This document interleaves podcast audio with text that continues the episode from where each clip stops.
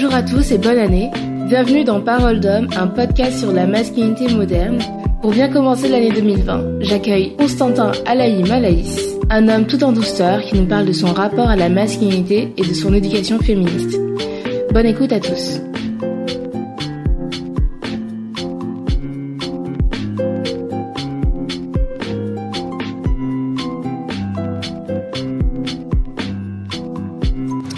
Constantin. Bonjour Ken. Comment ça va en ce moment?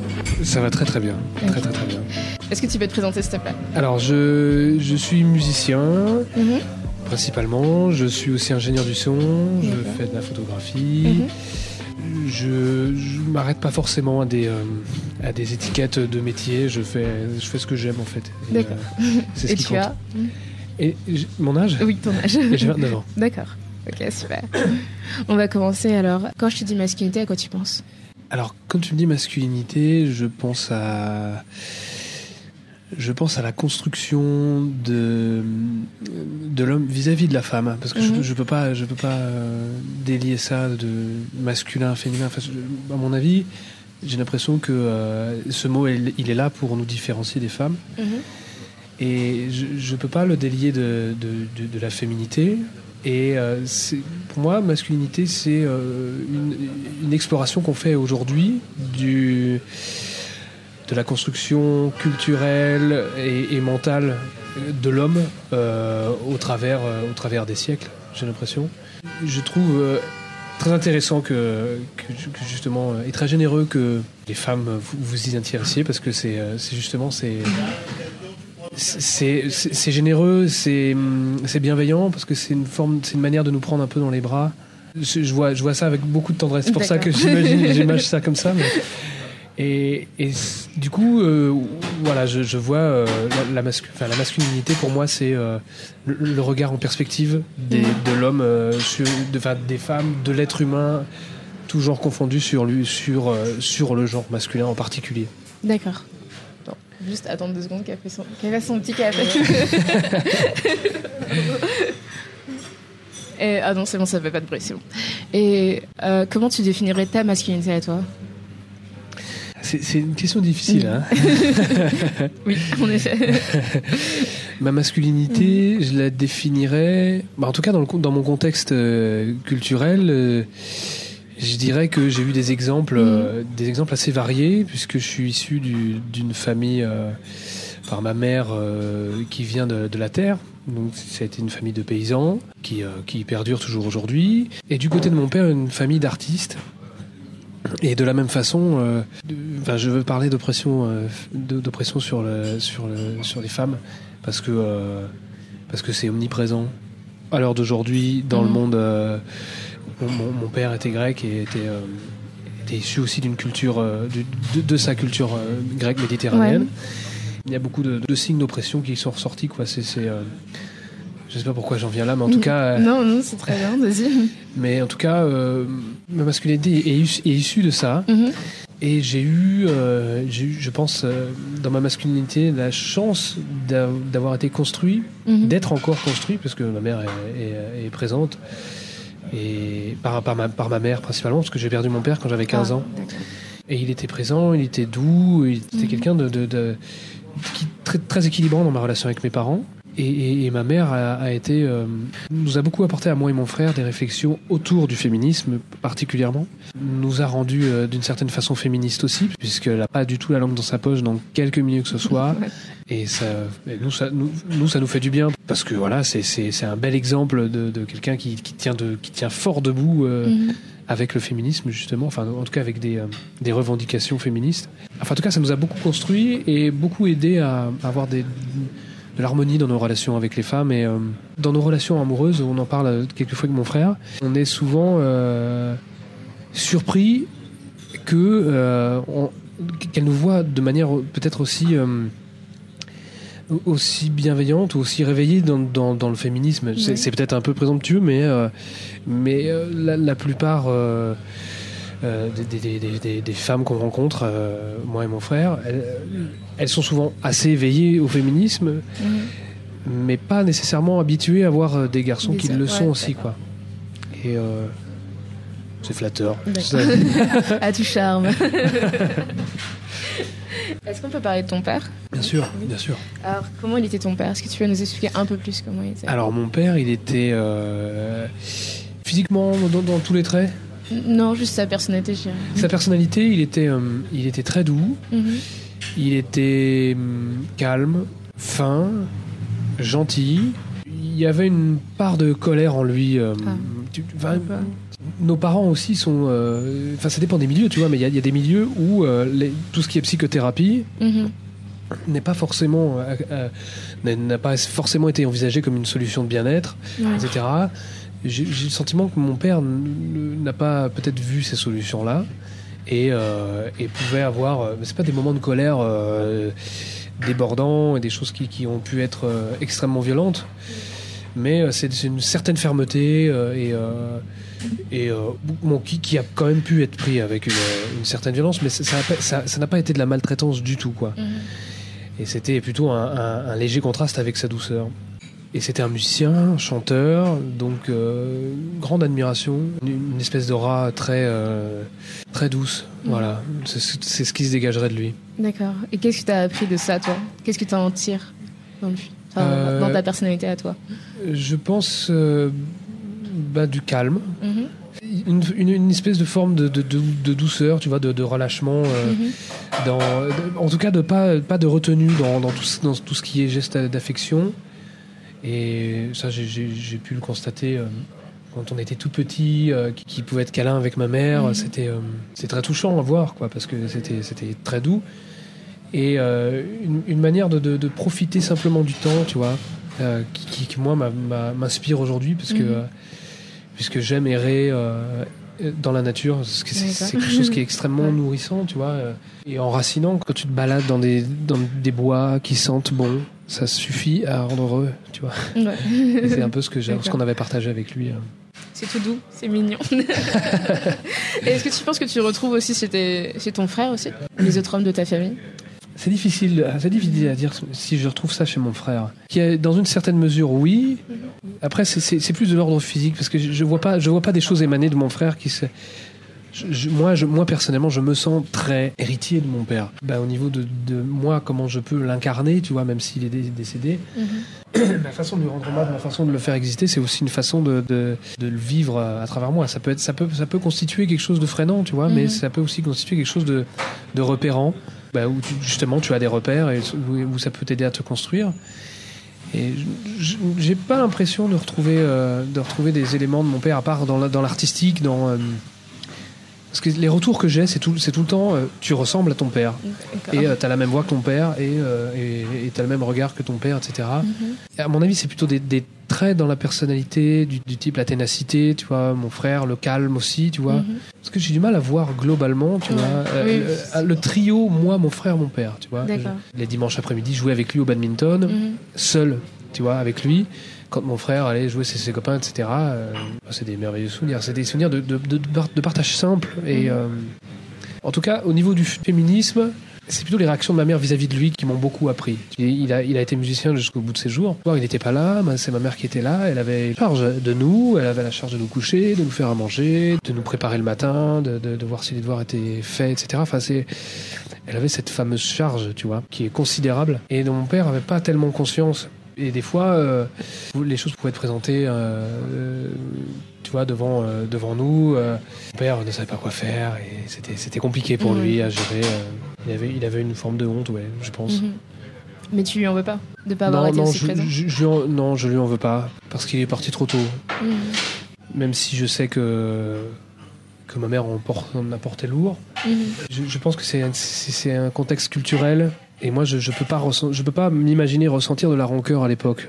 Tu vois, je peux reconnaître qu'aujourd'hui, ce sont pas des, des, actes qui sont responsables au niveau de, la parité, des, des, choses à faire, et je peux pas dans le contexte dans lequel euh, c'est aujourd'hui, euh, pas imaginer euh, lui en vouloir. Et cette douceur, tu l'as, tu l'as depuis que t'es petit? Oui, oui, vraiment. Oui, parce que la musique, elle apaise, tu vois. Et la voix, une voix d'homme, une voix appliquée, tu vois. Enfin, n'importe quel type de voix, mais l'harmonie en soi, ça apporte beaucoup, tu vois. Ça, ça apaise. Et, je pense que ça, moi, ça m'a beaucoup, ça m'a beaucoup aidé à, à, être tranquille Il y a Mhm. du chemin de fait, euh, je veux dire, ça n'a pas été acquis tout de suite, Oui. mais euh. Et est-ce que tu penses que cette, euh, cette douceur est une force finalement? Oui, bien sûr. Parce que c'est, c'est un, je pense que c'est un, calme profond. Et c'est, et c'est une direction aussi, parce que tu vois, je, je- je- c'est, c'est un tempérament que j'ai, et je sais que c'est un tempérament qui, qui peut être utile, tu vois, enfin en tout cas qui peut faire du bien aussi, puisqu'il dans la mesure où tu, tu ne t'énerves pas vite, les gens non plus ne s'engrainent pas vite, tu vois, Ouais. ne, ne- ne s'énervent pas vite, et c'est, bon, à mon avis, sain socialement. Tu vois, il y a, il y a quelques jours, j'ai, y a, dans des conversations comme ça où on commence à parler de, des, des différentes agressions qu'on a pu, reço- qu'on a pu, dont on a pu être victime, tu vois, Mhm. ça part tout de suite dans, euh, dans une forme de, euh, tu vois, on a tout de suite euh, le, le- le- le buste qui se contracte, Mhm. on, on, on se sent, euh, on, on se sent en colère, etc. Et euh, on aurait presque de la haine, tu vois, au sortir de ça. J'essaie de, de ne plus du tout être dans, dans des situations comme ça, parce que c'est euh, la haine, pour moi, c'est euh, c'est un peu comme une bombe nucléaire, tu vois. C'est euh, parce que si en plus ça passe par l'idéologie des gens, c'est encore plus, c'est encore beaucoup plus dangereux, tu vois. Et comment tu t'es construit en tant qu'homme après avoir perdu ton père? Je suis construit avec, avec ma mère. Ma mère était un grand, grand exemple euh, de masculinité d'human- d'humanité. On est en dehors des genres, tu vois. Je, je pense que, que, que, euh, c'est justement, euh, c'est justement ça qui, est- qui, qui, qui peut être, j'espère un jour, qu'on appelle euh, les rapports hommes-femmes des rapports. pas de masculinité à féminité, c'est sûr qu'il y a des différences et que et qu'il faut qu'on en parle évidemment. Mais ce qui couvre les deux, c'est l'humanisme, tu vois. Et, et- et j'ai l'impression que ma mère m'a beaucoup aidé à me construire dans le respect euh, des femmes, dans, dans ses revendications justement autour du féminisme, pour nous éduquer à, à être autonomes et à, et à ne, ne pas la charger. Et elle ne faisait rien. Ah. Tu vois, en, en- en termes de, de tâches ménagères, elle revendiquait qu'elle faisait rien. Et on a assez vite compris avec mon frère bah, qu'il fallait qu'on se prenne en charge, tu vois. Très simplement qu'il fallait qu'on range notre linge, qu'il fallait qu'on euh, qu'on- fasse la vaisselle, qu'on qu'on aide à entretenir, de, de manière très très simple. Ça nous a beaucoup aidé à être, euh, à nous, à nous construire, à être ordonnés. À... Elle a été assistentielle parce qu'elle l'est plus, elle est à la retraite, mais euh, elle, elle- elle agit toujours. euh, euh, parce que c'est viscéral chez elle, l'aide, l'aide aux personnes euh, dans, dans- le besoin, c'est quelque Mhm. chose dont elle a vraiment euh, qui, qui, qui la constitue. Et c'est très très intéressant parce qu'on est justement, on est, euh, j'ai l'impression aujourd'hui dans, dans quelque chose où on est calme au- autour de ça et vis-à-vis de ça, c'est c'est intéressant en tout cas. D'accord. Vu que tu as toujours été aussi euh, calme, on va dire, est-ce que tu as eu des, des retours négatifs par rapport aux autres hommes ou aux autres femmes qui ont pu te faire des, des critiques par rapport à ta personnalité un peu trop, je sais pas, trop douce peut-être? Trop douce? Ouais.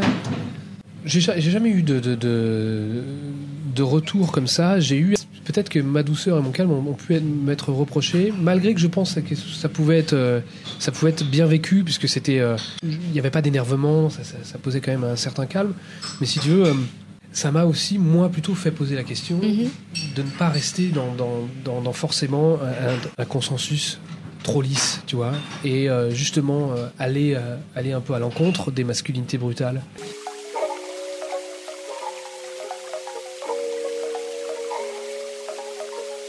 Est-ce que tu avais un modèle quand tu étais petit?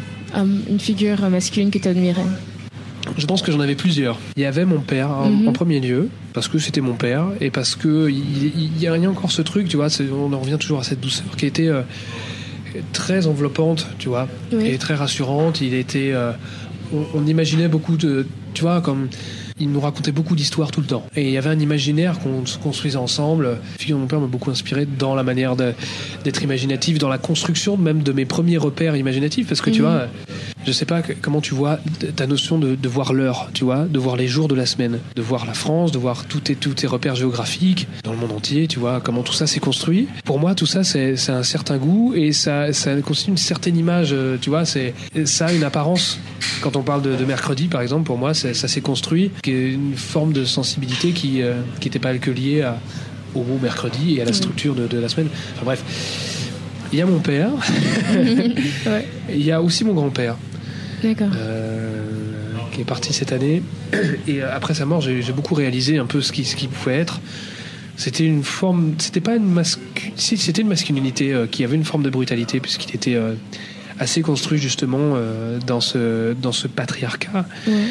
Mais il y avait aussi une grande grande forme de générosité. Il, si tu veux, là où là où j'avais j'ai pris modèle de lui, c'est dans la manière dont il était proche de la nature, dont il pouvait être, il pouvait faire des choses de ses mains. Mhm.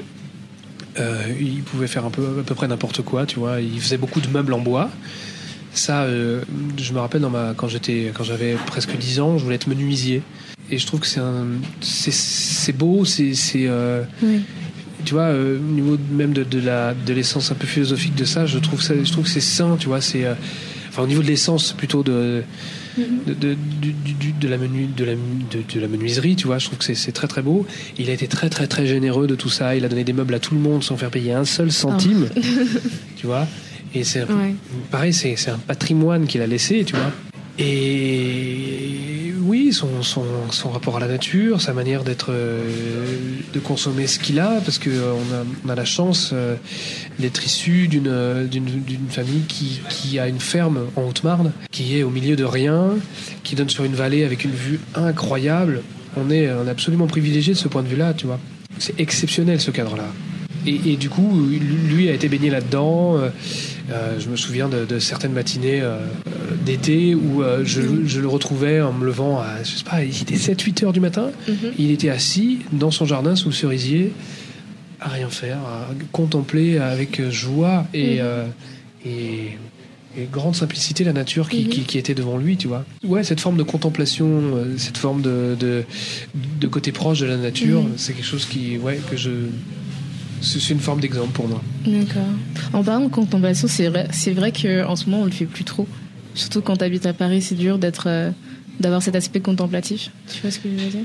Ouais, ouais, complètement. Parce que c'est- moi, j'essaie de, j'essaie de faire ça. Mhm. Euh, je sais pas, de me mettre en. Je sais pas si on appelle ça de la pleine conscience, moi, c'est ce que j'appelle ça, tu vois. Ouais. Genre de juste d'être euh, dans le moment, tu vois. Parce Ouais. que c'est un truc euh, avec lequel j'ai j'ai eu du mal en. Enfin, c'est un truc que j'ai réalisé quand j'étais en Espagne l'année dernière, Ouais. où en fait euh, c'était très dur sur le moment. Et ben en soi, j'avais pas vraiment le temps de sortir vu que j'avais les études, mais Ouais. j'étais là, putain, il reste juste un mois et j'ai pas profité parce que tous les jours je me plaignais de ce qui s'était passé ce jour-là et après je, enfin, j'avais peut-être juste de mauvaise humeur pour le jour d'après. Et du coup, euh, j'étais là, waouh!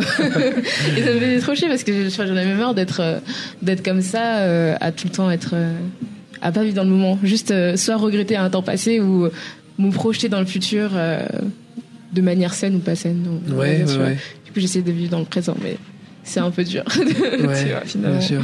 Voilà. Revenons sur l'interview. Bah, c'est une forme de pression sociale, tout ça. Hein, c'est- c'est normal.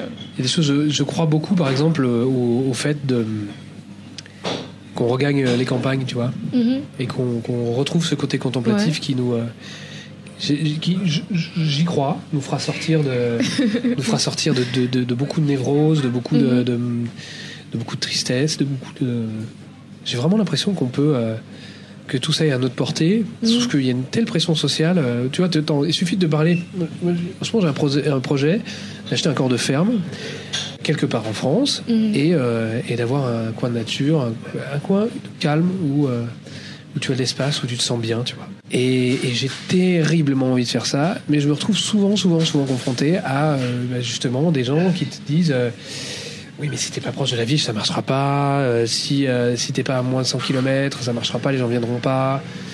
Euh, toute une forme de, de- oh, tout un discours qui dit, euh, bah, c'est assez, assez décourageant, tu vois, mais qui dit Oui. que que que, que, c'est pas possible, alors que Mm. bien sûr que si c'est possible, et on est et je on pense est à l'aube de ça. Bien sûr, et, et, et, euh, et je pense que c'est ce qui, c'est ce qui certainement nous sauvera parce que c'est ce qui va nous autonomiser au niveau de notre euh, des besoins, tu vois, des, de, de consommation qu'on a, Ouais. tu vois, c'est et d'entraide et puis de, de retour un peu euh, un village, quoi. Et, et puis euh, ce, ce symbole de l'Église, je, je vois, je vois ça un peu de manière symbolique, tu vois. Je vois pas ça. euh, je mets de côté tout La ce qui est euh, tout, tout ce qui a pu être euh, Ouais.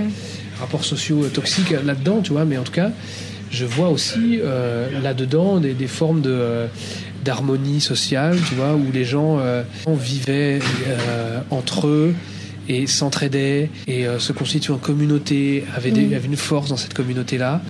C'est pas quelque chose qu'on a connu de notre génération, je pense, mais c'est peut-être quelque chose que nos parents et nos grands-parents ont peut-être connu. Et euh, je sais, c'est euh, j'y crois, ce retour-là en tout cas. D'accord. Tu parlais du fait que ton père avait des, des sentiments qu'il n'arrivait pas à digérer à cause de ce côté euh, thérapie pas trop développé. Est-ce que toi, tu as déjà fait une thérapie? Oui, bien sûr. Ah ouais? Et justement, c'est ce qui. Euh, c'est ma mère qui m'a apporté ça, tu vois. Mhm. C'est vraiment, c'est même ma mère qui m'a euh, qui m'a dit vas-y. Et, et, merci maman. oui, merci maman. Ah ouais, vraiment, parce que c'est incroyable. Mhm.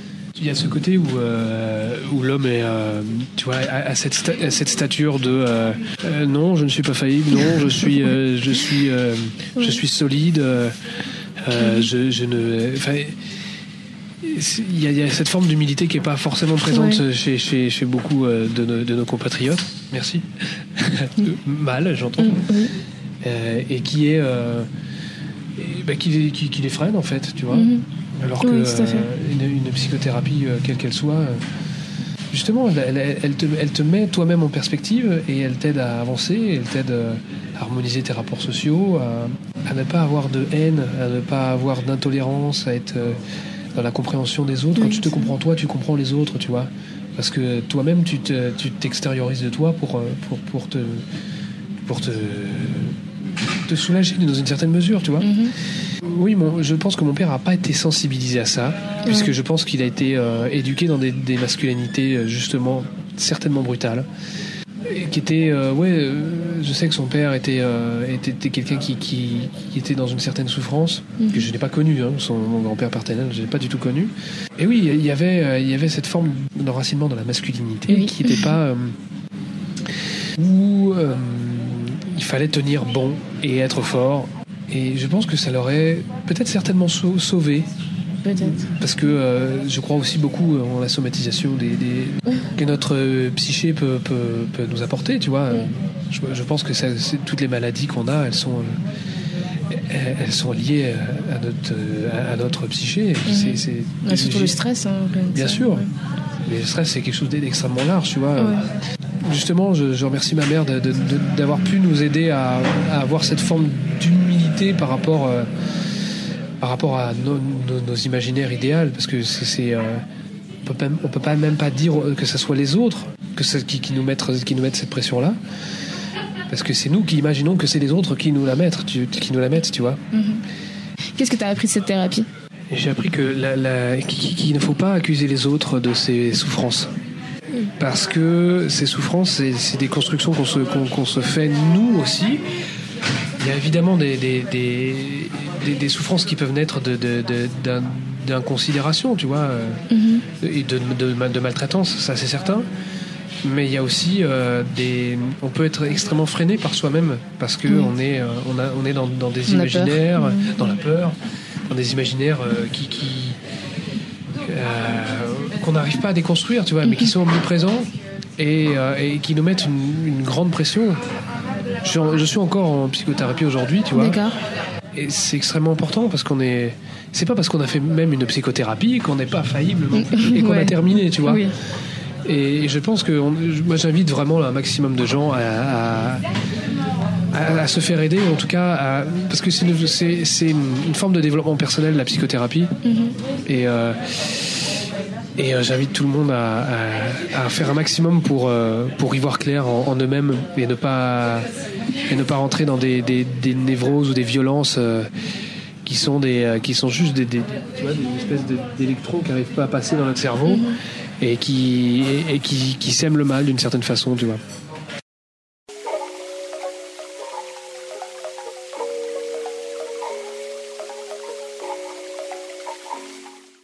Alors, euh, du coup, on parlait de beauté. Est-ce que toi, tu te trouves beau? Oui. Oui? Oui, Pourquoi? Explique-nous. Est-ce que tu t'es toujours, toujours trouvé beau? Non, pas toujours. Euh, je pense que dans, dans, dans mon adolescence, euh, j'ai l'impression que c'est récurrent, hein, ce, truc de ne pas se trouver beau pendant l'adolescence. non. Euh, oui, pendant mon adolescence, parce que c'était plutôt il y avait une question, tu vois, de, de, de comment tu te places, euh, comment tout se reconstruit, tout, enfin tout, euh, tes rapports changent, ton rapport aux, femmes change. Tu, tu euh, ça a été assez dur cette période, mais je me trouve beau parce que parce que je suis content d'être en vie. D'accord. Et que c'est c'est le c'est le seul vaisseau spatial que je puisse habiter, c'est moi, tu vois. Ouais. Donc euh, je peux, euh, je ne peux pas faire autrement Mhm. que que d'être heureux et puis de, et, et par conséquent de me de me trouver beau, puisque Mhm. euh, c'est aussi un truc qui, qui s'éduque, tu vois. Tout ça, c'est aussi une histoire de renvoi, euh, de, de, de réponses qu'ont beaucoup de gens autour de nous, tu vois. Quand on nous renvoie qu'on est beau, ça fait ça fait du bien, quoi. Enfin, c'est un travail, euh, c'est un travail sur soi et aussi socialement, tu vois. Enfin, est-ce que tu penses que cette sérénité par rapport à ton corps, tu l'as tu- parce que t'es un garçon ou est-ce que tu penses que tu serais plus stressé par rapport à ton physique si t'étais une fille? Je pense sincèrement que je ne peux pas ré- répondre à cette, à Ouais. cette question. Mais je peux complètement imaginer euh, la, la difficulté, Mhm. euh, la difficulté des femmes à, à, à, bah, justement à, être dans cette société euh, du de- Il y, a y une chose que je voudrais aborder, tu vois aussi. Ouais. C'est parce que plus j'avance euh, dans, dans l'étude des masculinités et des féminités, plus je trouve qu'on est dans une culture du viol, tu vois. Ouais. Je, je- je- c'est peut-être un peu, un peu abrupt, tu vois. Oui. un peu. Mais, euh, C'est pas grave, vas-y. Mais, euh, mais parce que, tu vois, la, la manière dont on, dont on présente euh, les, les, les femmes dans les arrêts de bus, par exemple, tu Mhm. vois, pour des pubs de parfum, Ouais.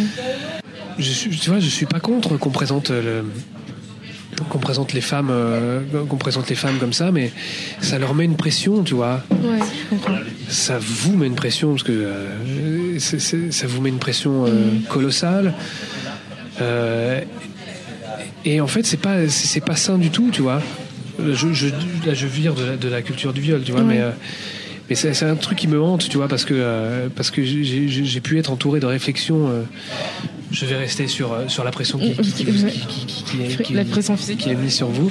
Il y a ce truc vraiment où euh, j'ai la sensation que, que vous êtes pressurisé constamment, constamment, constamment euh, sur, euh, sur, votre, sur votre physique, sur euh, la manière dont, euh, dont il faut être. Ouais.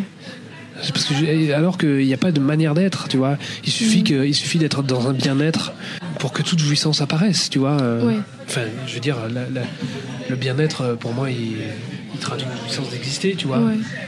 Et, euh, et ça suffit, ça suffit pour être attirant.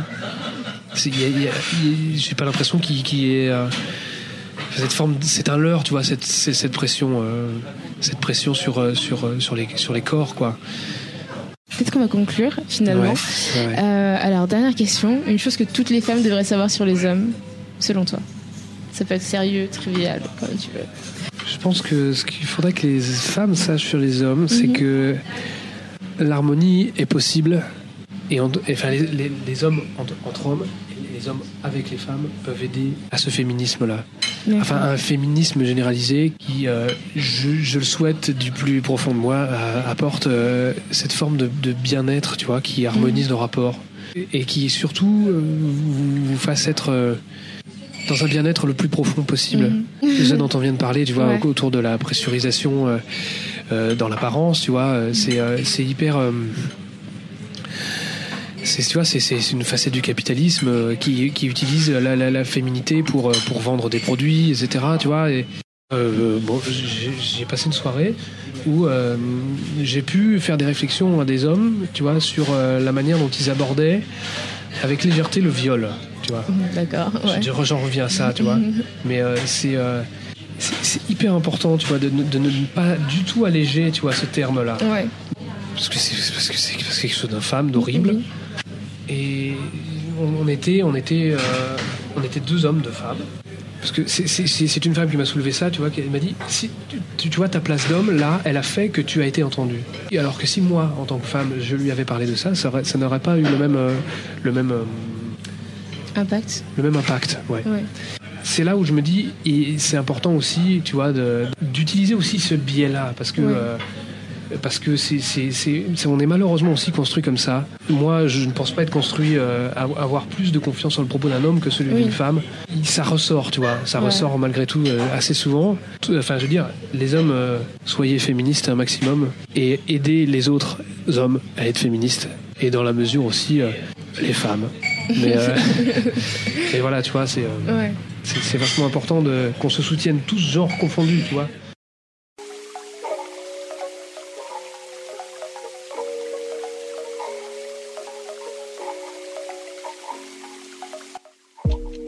Cas, merci beaucoup, Constantin. Avec grande joie. où est-ce qu'on peut te retrouver sur un... Ah bah non, t'as pas vraiment de.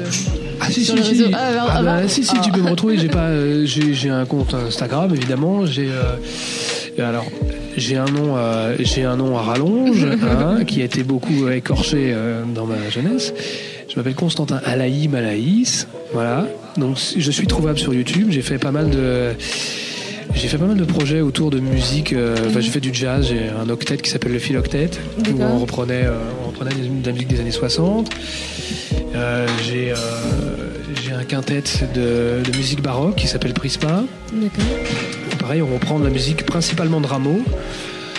Euh, voilà, j'ai j'ai beaucoup de plaisir à faire ça. J'ai un collectif d'ingénieurs de son qui s'appelle Nestor Studio, avec lequel bah, on enregistre beaucoup de beaucoup de gens. On fait, bah, voilà, on fait du, fait du son, on enregistre, on Mhm. mixe, on masterise, Euh, et on filme aussi avec des avec des, des, des- des- des vieilles focales, j'allais dire, parce que c'est un peu notre truc euh, d'utiliser des, couleurs euh, qui soient euh, sonores ou, ou vidéo ou vidéales, qui, qui nous, enfin voilà, qui, qui soient un petit peu particulières. Donc D'accord.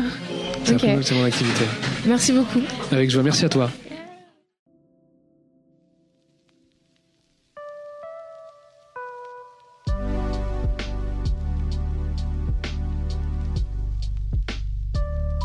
Merci d'avoir écouté ce podcast jusqu'à la fin.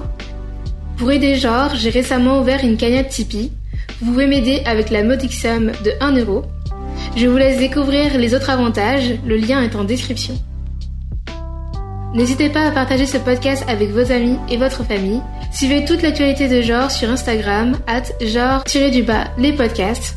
Tous les autres liens sont en description.